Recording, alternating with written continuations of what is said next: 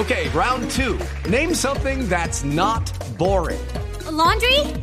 Ooh, a book club. Computer solitaire, huh? Ah, oh, sorry, we were looking for Chumba Casino.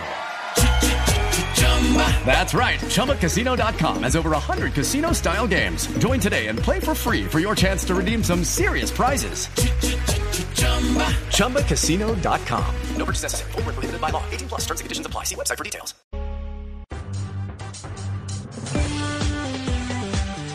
Seguimos conectados con ustedes en Mañanas Blue. Oscar Montes, Ana Cristina Restrepo, Hugo Mario Palomar, Diana Mejía, Sebastián Nora, Mariana Palau, Gonzalo Lázari, Valeria Santos, Eduardo Hernández y Camila Zuluaga con el tema del mediodía.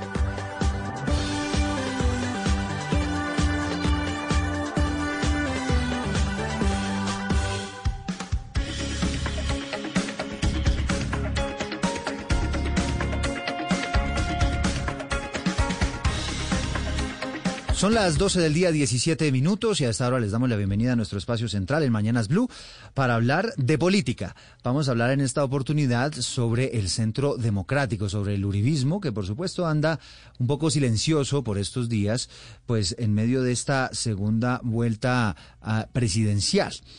Para algunos, el uribismo prácticamente ha desaparecido después de la primera vuelta de las elecciones presidenciales. Otros consideran que están jugando las cartas bajo la mesa, pero evidentemente es interesante saber para dónde va a coger el uribismo, qué va a pasar con ellos ahora que se viene una segunda vuelta a la presidencia con algunos candidatos que no necesariamente pues tienen algún tipo de convivencia con sus propuestas. Esa es la razón por la cual vamos a estar conversando Oscar Montes de este tema que evidentemente es interesante, ¿no? Para, para saber exactamente qué puede ocurrir con ellos, con el Centro Democrático. Así es, Eduardo, pero además usted tiene toda la razón, porque es que mire, el uribismo eh, mal contados en este momento eh, debe tener algo más de 5 millones de votos, que es lo que uno pensaría que fue la votación que acompañó al, al candidato al candidato Fico Gutiérrez. Y aparte de eso, en las últimas campañas presidenciales, pues ha puesto candidatos y ha puesto presidente en múltiples oportunidades. Lo que pasa es que el uribismo, Eduardo, en este momento no tiene la figura principal del uribismo, que es Uribe.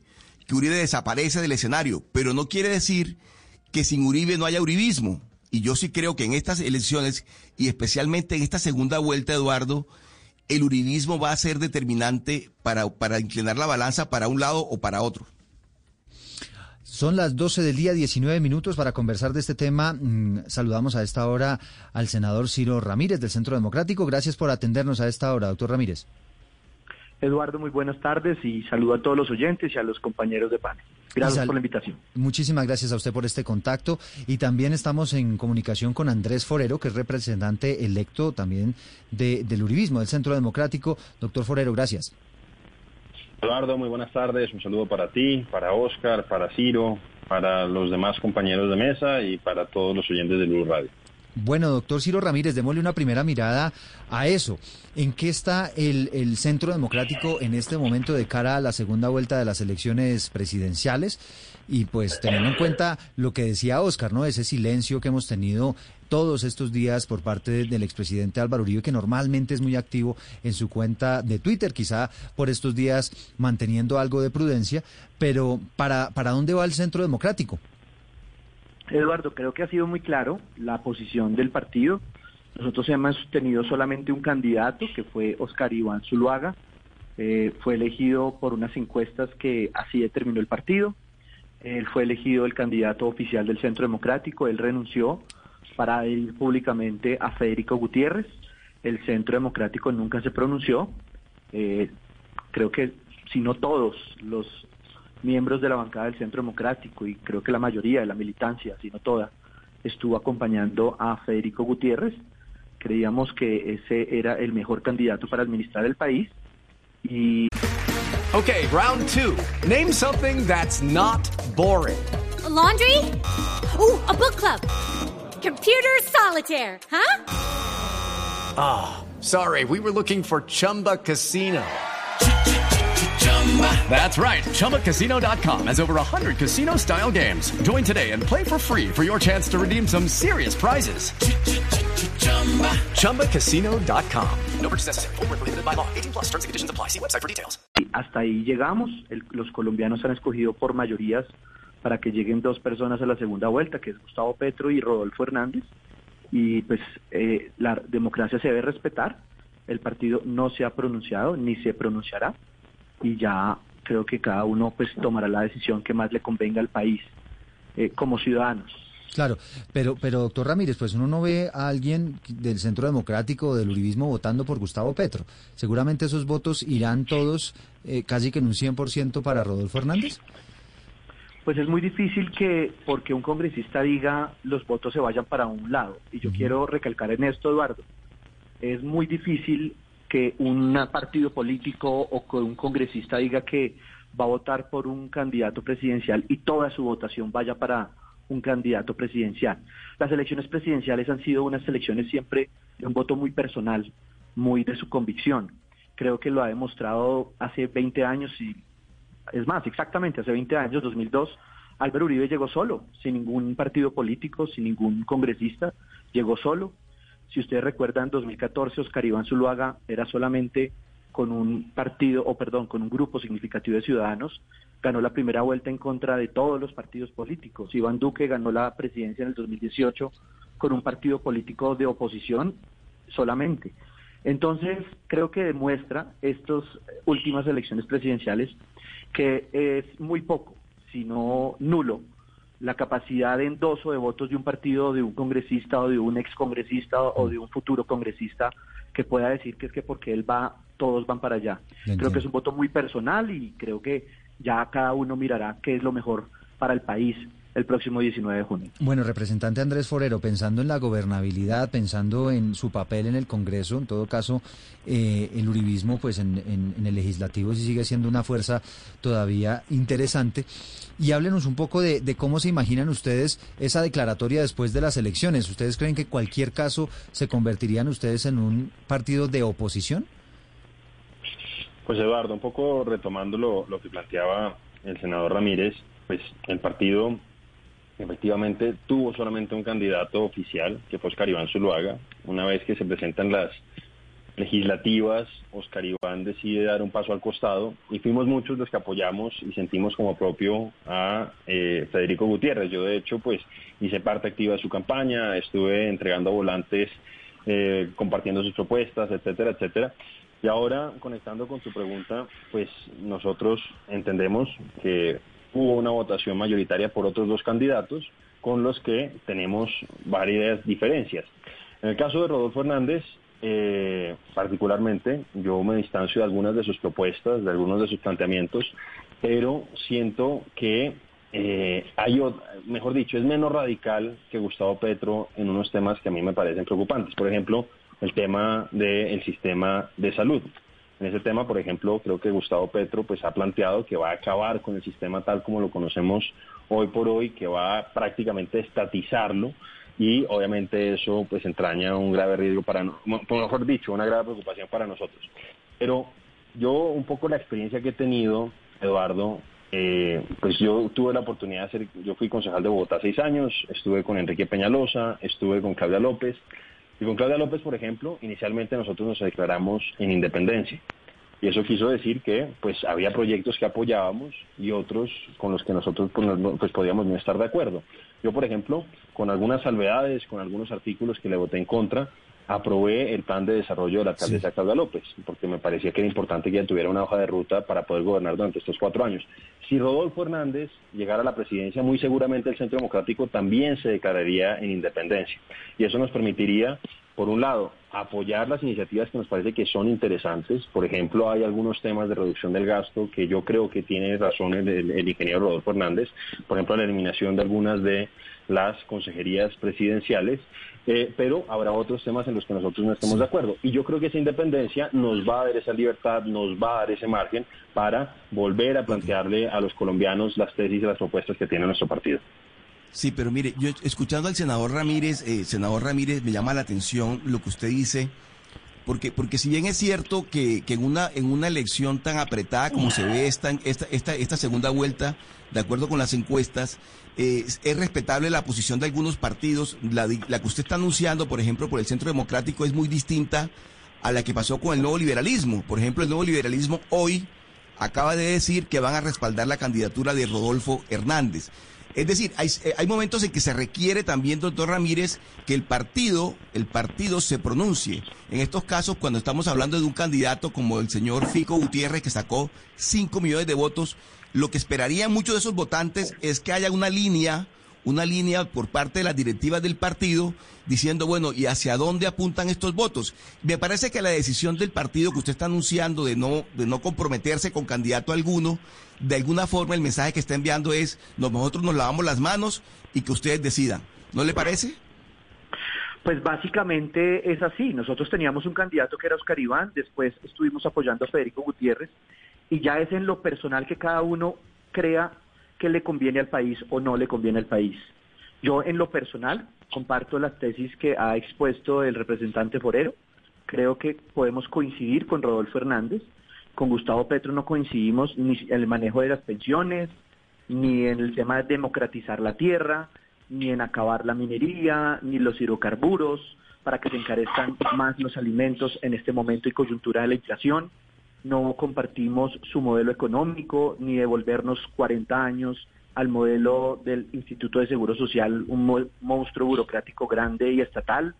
Entonces creemos que simplemente compartimos algunos puntos con Rodolfo, pero eso está en lo personal, en lo personal cada uno tomará su decisión y en lo personal pues creo que compartimos algunos puntos con Rodolfo, eh, así la mayoría de las personas del partido, pero como partido no va a haber ningún pronunciamiento. Doctor Ciro, eh, precisamente, precisamente a propósito, y ya le, ya le cedo la palabra, eh, doctor Andrés, mm, yo quisiera que, que, usted le respondiera a aquellas personas que desde el petrismo, incluso el propio Gustavo Petro, pues han venido señalando que Rodolfo Hernández es el as bajo la manga del uribismo y ha tratado de tacharlo y ha tratado de decir, mire, es que Rodolfo Hernández es el candidato de Uribe.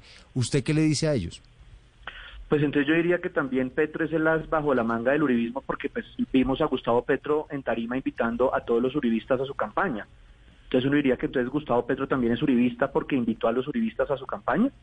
Y lo que yo he visto, en cambio, es que Rodolfo pues ha dicho, bienvenidos todos los votos, pero no quiero ningún acuerdo ni alianza con ningún partido político, ni menos con ningún político. Aquí no estamos hablando ni de política ni de ningún partido político. Yo creo que esa es una elección de pensar en el país y qué es lo que más le conviene en el país. Y por eso compartimos los puntos de austeridad en el gasto público de Rodolfo, que va a respetar el Estado Social de Derecho, que va a respetar la economía de mercado y creo que esos son algunos de los puntos en los que podemos coincidir. Bueno, pero representante forero, por ejemplo, el Gustavo Petro también ha dicho que va a respetar la economía de mercado y que va a respetar el Estado de Derecho, digamos que eso también lo ha dicho. Pero cuando uno mira los puntos que ha expuesto eh, el candidato Rodolfo Hernández alrededor de la paz, alrededor de no querer eh, tener nada que ver con ustedes alrededor de eh, la igualdad entre parejas del mismo sexo, el sí al aborto, una cantidad de puntos a los que ustedes se han, digamos, negado ferventemente en estos últimos años. Uno dice, ¿será que sí tienen coincidencias? Ustedes no están haciendo un, un voto eh, básicamente y puramente emocional en contra de Gustavo Petro en vez de analizar en realidad los programas y ver que en el fondo son bastante parecidos. Valeria, no, precisamente por eso y aprovecho un poco para, para, para responder un poco lo que planteó Oscar, eh, lo que plantea Eduardo y lo que tú planteas en último término. Y fue por eso que yo planteé al principio que teníamos unas diferencias grandes también con el ingeniero Rodolfo Hernández, o yo personalmente, porque dentro del Centro Democrático también hay personas que tienen una posición un poco más eh, progresista, por ejemplo, en temas de aborto, eh, que para mí es un tema sensible y que efectivamente Rodolfo Hernández pues ha dicho que él está de acuerdo con eh, la, la, posibilidad de, del aborto hasta las 24 semanas, que realmente, si tú pues ves eso, él no va a poder hacer algo distinto, incluso si yo fuera presidente, yo que no estoy eh, de acuerdo con esa posibilidad, pues yo tendría que cumplir eh, nuestro marco constitucional y tendría que cumplir el fallo de la Corte Constitucional. En ese sentido, creo que ese no va a ser un elemento diferenciador con respecto a lo que pueda llegar a ser o no Gustavo Petro o Rodolfo Hernández. Pero hay unos temas, y yo te planteo uno puntualmente, podría hablar también del tema, por ejemplo, de las pensiones, también hay otro tema sensible que es el tema de la impresión de billetes que Gustavo Petro planteó como una posibilidad de resolver los problemas derivados de la pandemia. Ahora dicen que eso ya no lo está planteando él, pero pues hay que decir que hasta bien avanzado el año pasado, él insistió en la posibilidad de hacerse cargo del gasto público a través de una emisión de billetes. Entonces, son distintos temas con los que uno no está de acuerdo, eh, mejor dicho, puede que en algunas cosas sean iguales, pero hay otras en las que sí hay una diferencia y en esas, por ejemplo, es donde nosotros pues planteamos que eventualmente podríamos eh, votar, no hacerle campaña, porque no le estamos haciendo campaña, Oscar, y por esa razón posiblemente eh, haya una diferencia con el nuevo liberalismo. El nuevo liberalismo seguramente sí tiene convergencias más grandes con Rodolfo Hernández que le permiten como partido adherir a su candidatura. Nosotros, lo estaba diciendo Valeria, tenemos unas diferencias significativas en términos programáticos, por esa razón es muy posible, lo mejor dicho, por esa razón es que no adherimos, pero pues eso no quiere decir que necesariamente tengamos que votar en blanco. Y, y, una cosa, Eduardo, tú planteabas eh, sobre que si nosotros somos o no el as bajo, mejor dicho, que Rodolfo Hernández es o no el as bajo la manga del Centro Democrático. Y la verdad es que eh, yo por lo menos, se los puedo decir abiertamente, no conozco a Rodolfo Hernández, no he tenido ninguna reunión con él ni con ninguno de sus miembros de, campaña.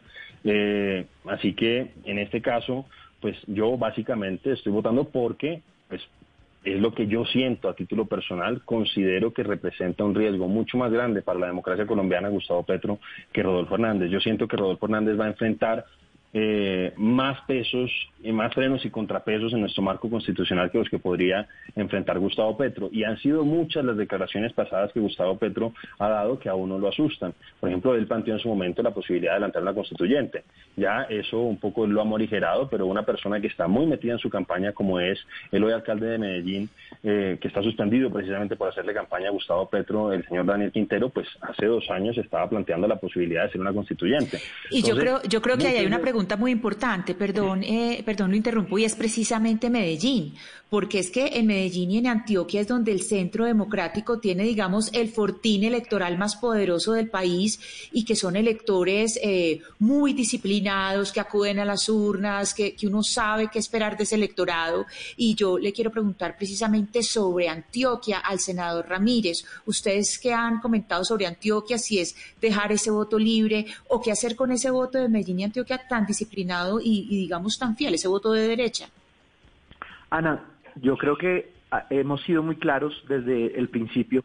El Centro Democrático ha tenido unas posiciones con sus candidatos, era Oscar Iván, Federico Gutiérrez, Federico Gutiérrez fue el único departamento que ganó, pero más que disciplinado yo creo que es un votante que reconoce eh, ciertas tesis y que le gustó Federico Gutiérrez, que le ha gustado ciertas posiciones, pero acá creo que cada uno es independiente el momento de escoger qué es lo que más le conviene al país pues según esa votación uno diría, hombre, pues lo lógico, si la política tiene lógica, es que eh, esa votación que tuvo eh, Federico Gutiérrez en su totalidad o casi la mayoría, si no toda, pues se vaya para donde Rodolfo Hernández, la política tiene lógica.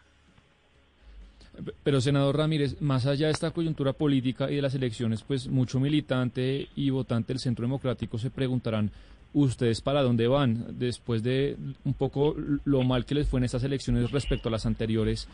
¿Usted cree que se necesita un replanteamiento, un rediseño del partido, un nuevo liderazgo, unas nuevas promesas, eh, o cree que todo debe seguir igual? No, Sebastián, yo pienso que eh, usted lo ha dicho, lo hemos hablado incluso en el partido. Creo que el Centro Democrático tiene que replantear varios de sus tesis, pero no en cuanto a cambiarlas, sino en mostrarlas. Por ejemplo, ¿por qué no el Centro Democrático tiene que hablar que hoy Colombia pueda ser uno de los líderes en la transición energética en energías limpias? Multiplicamos por 100 veces la posibilidad de producción de energías limpias alternativas. Eso es una bandera del Centro Democrático. La matrícula gratis, ¿por qué no puede ser una bandera del Centro Democrático?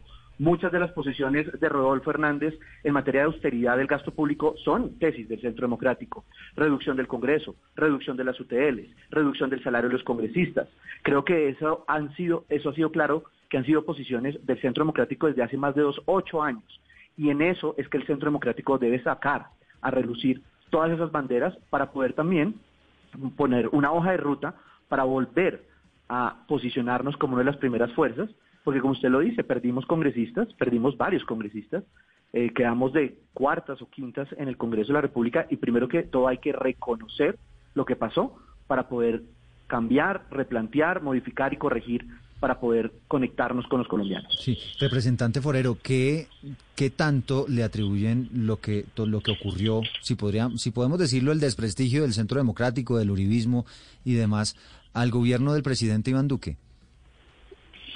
Pues Eduardo, naturalmente al presidente Duque le tocó una situación compleja, le tocó enfrentar la pandemia y pues obviamente la pandemia lo que hizo fue agudizar o poner en una situación de mayor tensión muchos de los problemas sociales que se vivían en el país, que hay que decir además porque un poco se ha instalado un relato de que Colombia no ha avanzado en el último tiempo. Yo entiendo obviamente la impaciencia de las personas que no han visto una mejoría significativa en sus condiciones de vida, pero cuando uno revisa prácticamente el país en todos los indicadores eh, sociales y económicos, pues ha habido una mejoría significativa. Lo que pasa es que, claro, todavía tenemos un rezago grande, pero creo que en los últimos eh, 20 años, incluyendo los dos gobiernos del presidente Uribe, los dos gobiernos del presidente Santos y justo antes de, de, que se presentara el tema de la pandemia, pues habían presentado mejoras significativas en muchos temas, por ejemplo en temas de cobertura de salud, incluso nos podíamos remontar un poco más atrás, en temas por ejemplo de cobertura y universalización de la educación básica, etcétera, etcétera. Entonces son cosas que se han avanzado y sí, yo entiendo que todavía hay muchas cosas por hacer, pero un poco lo que también nosotros tenemos que hacer desde el Centro Democrático es defender esos avances que se han dado en el país, no solamente con nuestro gobierno, sino con algunas tesis que nosotros consideramos que son convenientes. Por eso es tan importante, por ejemplo, para nosotros el tema de la libertad de empresa y nos asusta tanto pues esa propuesta de estatizar tantos sectores de la economía que plantea Gustavo Petro como si fuera o fuera a ser pues la solución a todos los problemas que enfrenta el país, que son los problemas que son indudables. Pero te decía que efectivamente al gobierno Duque le toca una situación bastante compleja, el tema de la pandemia. Adicionalmente hay que decir que como cualquier gobierno pues comete errores, sus contradictores sí. políticos supieron capitalizarlos bien y muchos de los logros del presidente Duque, a propósito, por ejemplo, lo que decía Ciro Ramírez en, este, en en transformación de la matriz energética, en, por ejemplo, en cobertura en términos sociales de programas a propósito del tema de la pandemia, etcétera, etcétera, el gobierno quizá no supo comunicarlos debidamente y no supo capitalizarlos en términos políticos. Entonces, yo creo que, sin duda alguna, eh, este fue un gobierno al que le tocó una situación muy difícil. Eh, si ustedes revisan en el resto del mundo, es muy posible que vayan a identificar que los gobiernos incumbentes en tiempos de pandemia difícilmente mantuvieron el poder en las elecciones que se presentaron. Vimos lo que pasó, por ejemplo, en el caso de Chile, lo que pasó en el caso de Estados Unidos. Entonces, pues eso es algo natural. Y respondiendo un poco, ya con esto cierro esta parte, la, la, la pregunta que planteaba Sebastián, pues obviamente en este caso, si vamos a hacer oposición, si llega a ganar Gustavo Petro independiente, si gana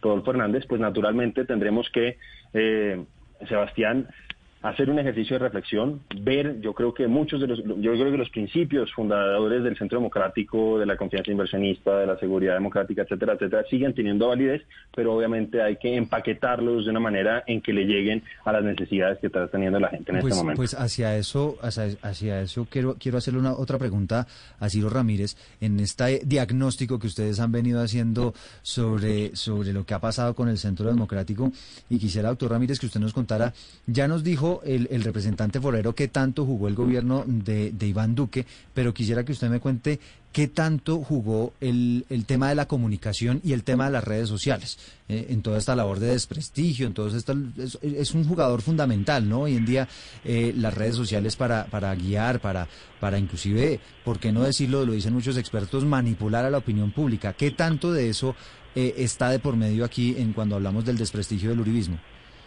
No solamente esos factores, yo pienso que las redes sociales han sido un factor y sobre todo una campaña de desprestigio de un sector político y, y yo pienso que esa, eso, la oposición es sana para la democracia. Yo siempre que, creo que es un necesario siempre controvertir cualquier decisión del Ejecutivo y del Congreso. Creo que eso es sano para la democracia, creo que se debe hacer es con argumentos y con respeto. Pero también creo que sí se falló en poder capitalizar ciertos temas como los hemos dicho con el representante Forero. Hombre, creo que un gobierno con tantas dificultades, con un huracán, con 200 hectáreas de sembradas de cultivos ilícitos, con una pandemia, con tantas dificultades que se presentaron en estos cuatro años, haber sacado el país a flote, haber, sacado, haber sido el tercer país en crecer en, en su crecimiento en el PIB en el mundo, eh, tener unos crecimientos y unos indicadores de crecimiento de este año también tan positivos. El hecho de sacar la vacunación más importante en la historia de Colombia, el hecho de haber sacado la matrícula gratis, que 11, 11 de 14 millones de familias colombianas hoy tengan eh, algún impacto en gasto social es fundamental. La matriz energética, yo creo que todos son avances importantísimas que los colombianos tarde o temprano se darán cuenta y valorarán estas ejecutorias de este gobierno.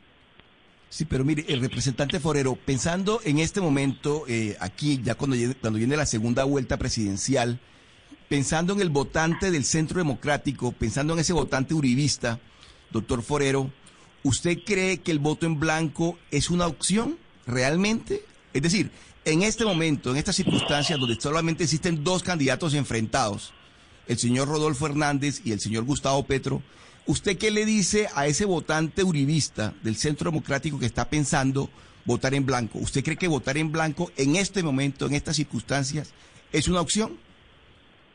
Pues Oscar, mire, yo siempre voy a respetar el voto en blanco. Me parece que el voto en blanco siempre va a ser una opción, a pesar de que en segunda vuelta hay que decírselo también a la gente que nos oye, pues eso no tiene efecto jurídico. En primera vuelta, en principio sí lo hubiera tenido, pero en segunda vuelta, incluso si se llegara el caso hipotético de que el voto en blanco sacara más votos que cualquiera de los otros dos candidatos, pues no tendría, no terminaría teniendo efecto. Step into the world of power, loyalty and luck. I'm gonna make him an offer he can't refuse. With family, cannolis and spins mean everything. Now, you wanna get mixed up in the family business. Introducing The Godfather at chapacasino.com. Test your luck in the shadowy world of The Godfather slot. Someday I will call upon you to do a service for me. Play the Godfather, now at Chumpacasino.com. Welcome to the family. No purchase necessary. VGW Group. Void where prohibited by law. 18 plus. Terms and conditions apply. ¿Cierto? Yo personalmente, a pesar un poco de esas diferencias que tengo con el ingeniero Rodolfo Hernández, que son las mismas que tengo en esos temas, por ejemplo, con Gustavo Petro, pues yo a título personal, vuelvo a insistir, Eduardo, sin haber hablado con nadie de la campaña de Rodolfo Hernández, sin ir a entregar ningún volante, sin salirnos porque no tengo necesidad de salir a defenderlo porque no es mi candidato. El candidato de mi partido era Oscar Iván Zuluaga, después acompañé yo personalmente y sí entregué volantes y compartí propuestas de Federico Gutiérrez, se quemó en primera vuelta.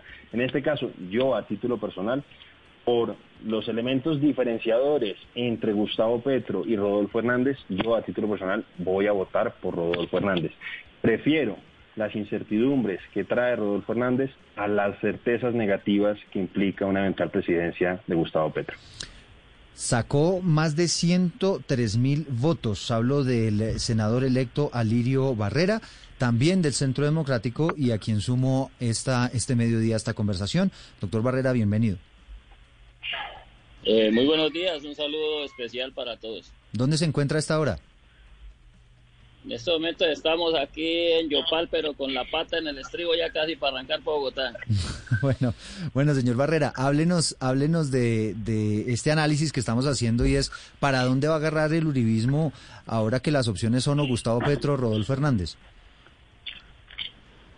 A ver, yo pienso que han malinterpretado el tema de las elecciones políticas y como siempre, hoy el uribismo es un sector político que mantiene alrededor de los millones de votos solamente con temas de Congreso, a pesar de que no tuvo el presidente Uribe haciendo parte de la lista, hubieran sido unos 3 millones de votos.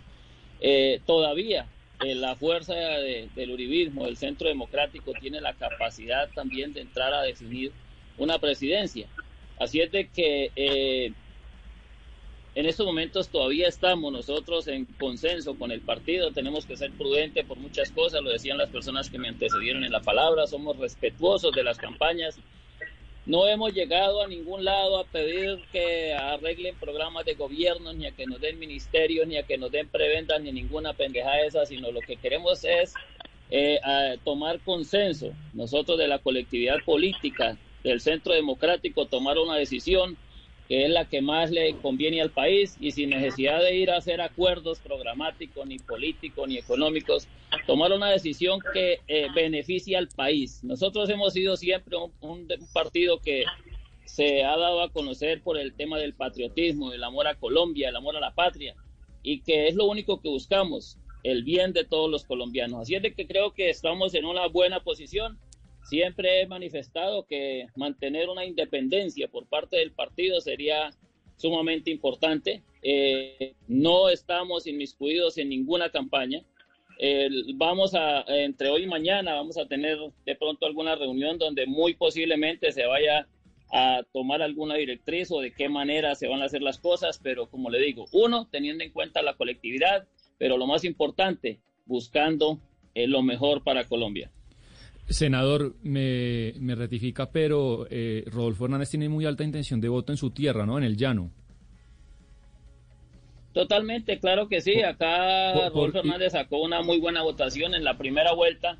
También lo que sucedió, eh, nosotros no entramos a ser parte de las campañas. no, eso lo entiendo, pero quería entender y quiero que entendamos por qué en el llano eh, le va también a Rodolfo Hernández, a diferencia de otras regiones del país, como Bogotá o la costa. ¿Por qué? ¿Qué explicación le da usted? Mire, los llanos, los, llanos, los llanos fueron colonizados prácticamente en su mayoría por santanderianos y parte de boyacenses. La forma de hablar de pronto de Rodolfo Hernández, directa, sin tapujos, sin tanto adorno y sin tanto maquillaje, de pronto ha conquistado el, corazón eh, de los llaneros, digámoslo así. Eh, no ha necesitado grandes equipos de trabajo y, ni siquiera casi venir por estos lados, pero hay una aceptación muy grande, no se puede, no se puede eh, mentir en ese tema. Eh, Rodolfo Fernández ha sacado más de 120 mil votos acá en el departamento del Casanare, que es una votación bastante grande. Eh, los equipos de trabajo de él prácticamente que no estuvieron, digamos, desde el comienzo de una campaña de una forma eh, como le digo, mm, fuerte. Eh, más bien lo hicieron muy prudente, son personas de acá del municipio de Yopal, del departamento del Casanare. Y pues lo que le digo, la aceptación que tiene por su forma de decir las cosas, la gente está cansada de muchas cosas que hoy escuchan la campaña de Rodolfo Fernández y pues ha tomado de pronto a bien eh, apoyar el nombre de él para la presidencia de la República. Sí, Sebastián, es que no es solamente eh, los resultados de las eh, elecciones. En la reciente encuesta muestra que el 56% de la favorabilidad de Rodolfo Hernández está en toda la región del Centro Oriente. Yo le quiero preguntar, eh, señor Barrera, por esa derecha, no, no por el uribismo, sino si usted cree que una derecha fuerte se puede consolidar en Colombia sin una figura como la de, de Álvaro Uribe. ¿Usted ve eso viable? Mire, yo, yo creo que veo que Colombia es un país, yo creo que prácticamente de los pocos en, Latinoamérica que todavía mantienen una democracia, que todavía mantienen un camino al desarrollo. Venimos de una pandemia donde eh, golpeó muy fuerte la economía, no solamente de Colombia, sino del mundo, que Colombia es uno de los países que más está recuperando en su, en su sistema económico, que eh, el sistema que pronto están planteando desde algunos sectores políticos, es casi que acabar ese camino que hoy eh, Colombia está tomando hacia el desarrollo, hacia la competitividad, hacia no un capitalismo como lo quieren hacer ver, sino aquel país donde el que trabaja es el que tiene, no el país donde le quitan al que trabaja para darle al que no trabaja. Entonces, yo pienso que es una forma de pensar distinta, que el país ya la tiene eh, grabada. No queremos caer en una en una problemática como la que vivió Venezuela, donde estaban casi prácticamente en un camino al desarrollo como está Colombia, y les prometen donde iba a ser prácticamente el país de las maravillas. Acaban con la economía, acaban con el desarrollo, acaban con la democracia, acaban con la seguridad, acaban con todo. Y ahora hoy empiezan a llamar a los empresarios de Colombia y todo el mundo para que inviertan en Venezuela. Si eso fuera tan bueno, ese sistema, ese sistema socialista que de pronto quieren manejar desde algunas campañas, pues hombre, todo el mundo estaría la, la, correría de colombianos para, para Venezuela a vivir allá, pero al contrario, quieren salir de allá para cualquier país que maneja capitalismo. Entonces, donde nos damos cuenta que los sistemas económicos que hoy se están planteando desde algunas orillas políticas no son lo que le conviene al país. No queremos eso y no es que se hable de derecha ni izquierda, se habla de desarrollo, se habla de libertad y se habla de democracia. Nos contaba usted, eh, senador Ciro Ramírez, que ustedes estaban firmes con la candidatura de Federico Gutiérrez. Sin embargo, en las últimas horas apareció, eh, eh, aparecieron los resultados de algo que se ha llamado el tracking electoral, que no es lo mismo que una encuesta, pero pues que la idea sí es medir un poco en un sondeo, en una, en una metodología distinta pues en qué están los colombianos hoy en día con respecto a la segunda vuelta. Y me ha llamado poderosamente la atención un dato. Y es que, de acuerdo con este tracking que hace la firma GAD3, de acuerdo con esa, esa firma, dice que el 8% de las personas que votaron en primera vuelta por Federico Gutiérrez votarían en esta segunda vuelta por Gustavo Petro. ¿Quién se imagina que puede ser ese 8%? Muy buena pregunta, Eduardo. No, no me lo imagino. La verdad no me cabe en la cabeza que alguien que haya pensado que Federico Gutiérrez puede administrar bien el país se le ocurra imaginar, como usted lo pregunta, o pensar siquiera que Gustavo Petro puede administrar bien a Colombia. Si no pudo con Bogotá, menos con el país.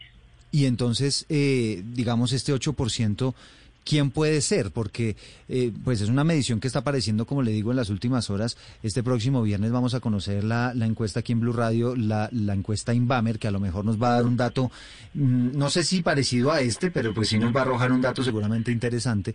Pero ustedes sienten que dentro del uribismo de, o de quienes respaldaron a Federico Gutiérrez, puede que no necesariamente todos esos sectores sean uribistas, sino que estemos hablando de unos sectores distintos? Claro, claro, yo pienso que más que el uribismo eh, estuvieron muchos colombianos, no solamente que han votado por el Centro Democrático o que alguna vez votaron por el Centro Democrático o que alguna vez acompañaron a Álvaro Uribe. Eh, usted recordará, pues Claudia López trabajó en el gobierno de, de Álvaro Uribe, eh, estuvo, los Galán estuvieron en el gobierno de Álvaro Uribe, eh, mucha gente estuvo con el Entonces yo pienso que más que identificar como por bloques la, los votantes es muy difícil.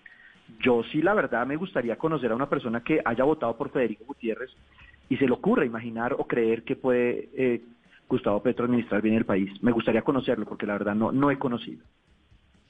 Representante Forero, ¿usted de pronto no piensa que las consecuencias para el partido que están viendo en este momento, pues un poco el rechazo a Fico y la aprobación de Iván Duque, que hoy justamente el colombiano contó que está alrededor del el 8%, no se debe también a la forma como ustedes hicieron oposición por ocho años? Es decir, cuando ustedes deciden decirle no a todo, pues no solamente el no a la paz, entendiendo que el no es una palabra muy fuerte, sino hacerle una oposición tan dura al presidente Santos, ¿ustedes no les parece que de pronto eso fue lo que ustedes recogieron en un gobierno de Iván Duque, una ciudadanía pues cansada, una ciudadanía que, que tenía rabia, una ciudadanía que pues que estaba ya demasiado alejada de cualquier proposición constructiva? ¿Ustedes no hacen de pronto esa autorreflexión?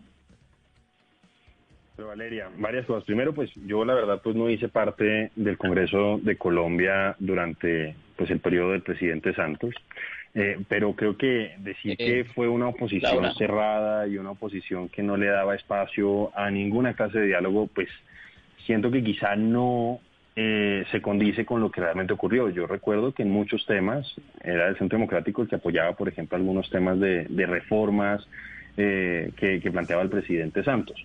Naturalmente, en el ejercicio de la política y pues ahora con el tema de las redes sociales, pues obviamente eh, uno tiene que ser muy cuidadoso con el tipo de críticas que hace, porque pues lo hemos visto ahorita, por ejemplo, a propósito de Alejandro Gaviria, eh, cómo él criticaba con tanta fuerza y decía que era una responsabilidad votar por Gustavo Petro y pues ahora vemos que está haciendo esa campaña al lado de, del hoy senador. Entonces yo sí creo que hay que tener cuidado con eso. Yo creo que en política no solamente al Centro Democrático, sino a cualquier partido se le puede volver lo que, lo que plantea, pero yo un poco pues eh, sí quisiera como en cierta forma controvertir eso, porque sí hubo una oposición muy cerrada y una oposición muy clara a propósito, por ejemplo, del proceso de paz, donde nos dijeron que éramos unos mentirosos diciendo que los guerrilleros iban a llegar al Congreso de Colombia sin haber pagado un solo día de cárcel. Finalmente el tiempo nos terminó dando la razón, pero así como hubo esa oposición tan fuerte con esos temas, hubo otros temas donde yo recuerdo que el partido acompañó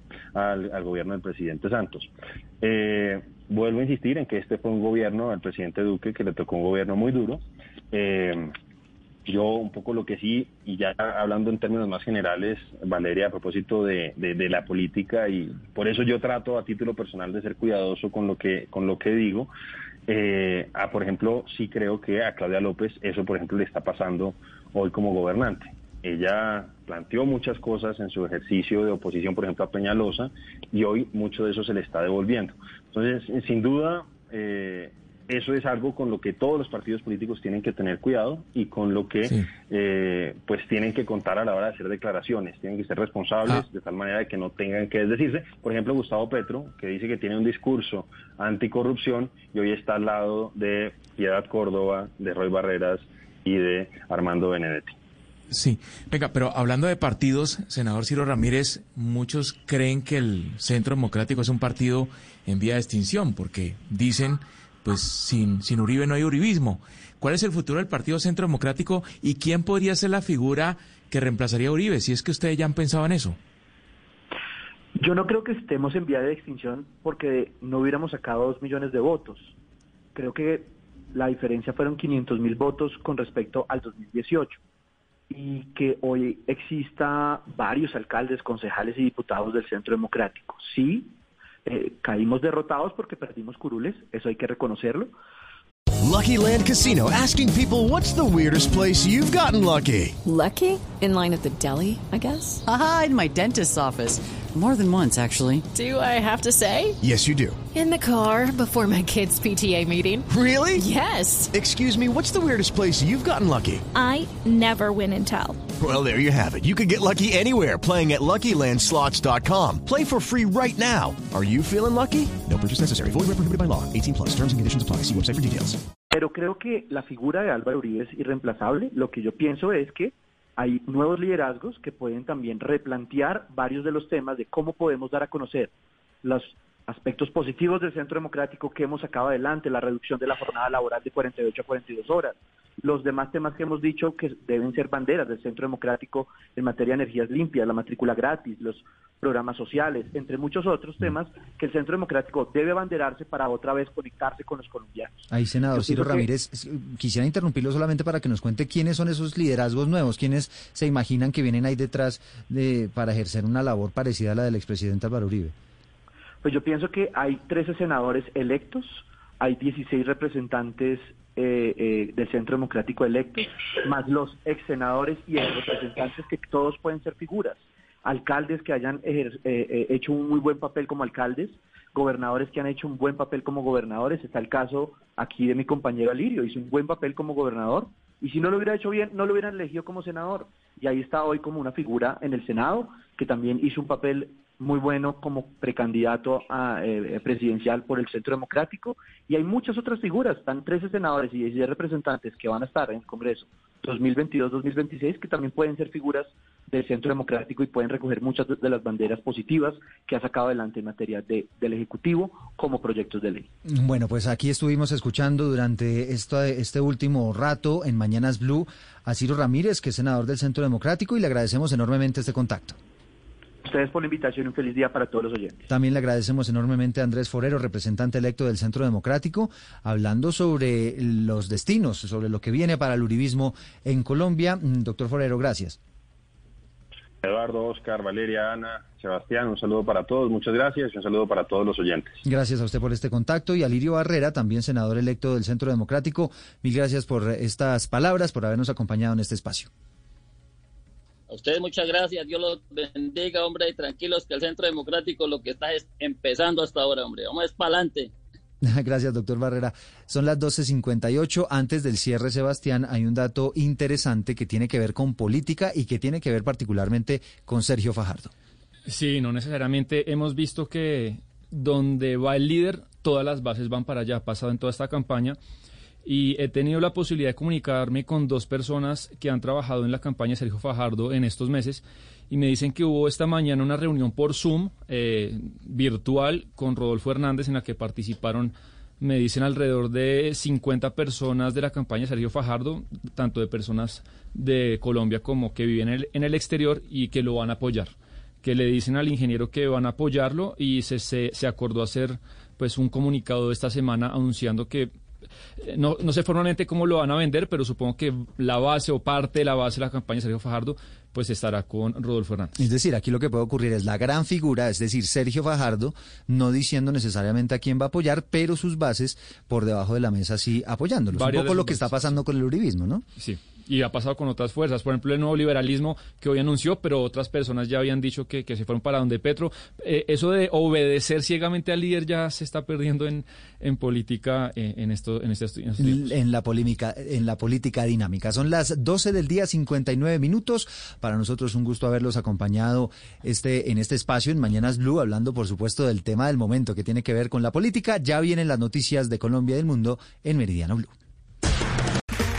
Okay, round two. Name something that's not boring. A laundry? Ooh, a book club. Computer solitaire, huh? Ah, oh, sorry, we were looking for Chumba Casino. That's right. ChumbaCasino.com has over 100 casino style games. Join today and play for free for your chance to redeem some serious prizes. ChumbaCasino.com. No purchase necessary. Full prohibited by law. 18 plus terms and conditions apply. See website for details.